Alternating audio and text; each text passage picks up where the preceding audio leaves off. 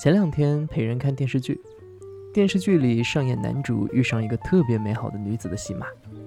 男主角写着字，那个姑娘就默默地在旁边研墨、添竹、端茶。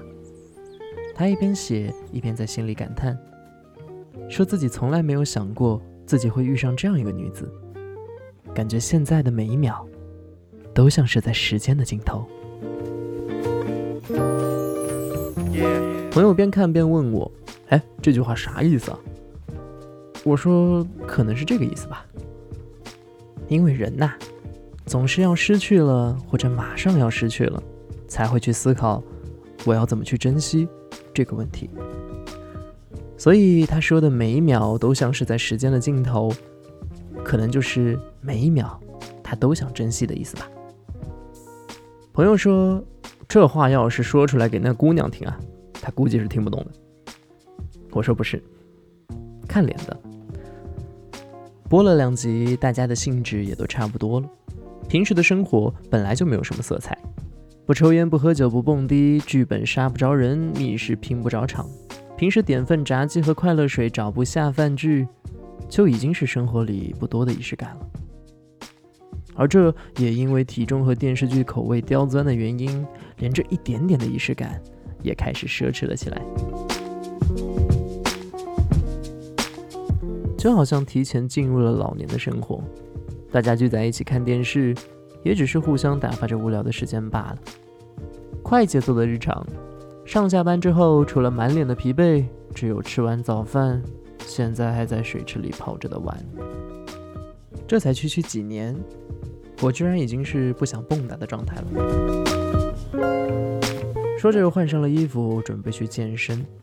前几年天天追求简单的快乐，天天都在找熬夜和夜宵这俩兄弟玩耍，每天都在高谈阔论，吹着牛皮，向往着远方。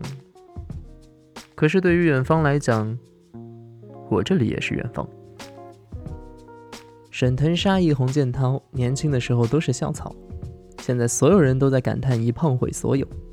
而我发现，除了他们有颜值反差大这个共同点之外，他们的名字里都有三点水，我盯着自己的名字发了会儿呆，陷入了沉思。哦，趁着发现的还早，还是少吃点吧，不然哪天我对姑娘说：“嘿，我们现在所在的每一分钟，我都感觉好像是在时间的尽头。”她看了看我臃肿的脸和此起彼伏的肚皮，只觉得我是像在说。我们所处的每一分钟，都是世界末日。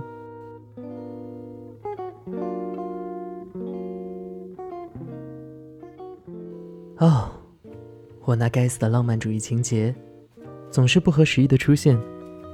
如果可以，我也想过是不是有惊喜和浪漫的生活，因为我知道，浪漫的惊喜的背后，写满了心意，而且时间的尽头，还远远不会来。他一定会来，他当然会来。不管我们有什么样子的优点和缺点，也许是自大自满，也许是打破砂锅问到底，也许是拖延，不愿意去多想多考虑，又或者是太浪漫、太认真。但我们都会越来越好，总会有很多瞬间会慢慢教会我们成长。我们当然不会完美，但会一直变好。一直到时间的尽头。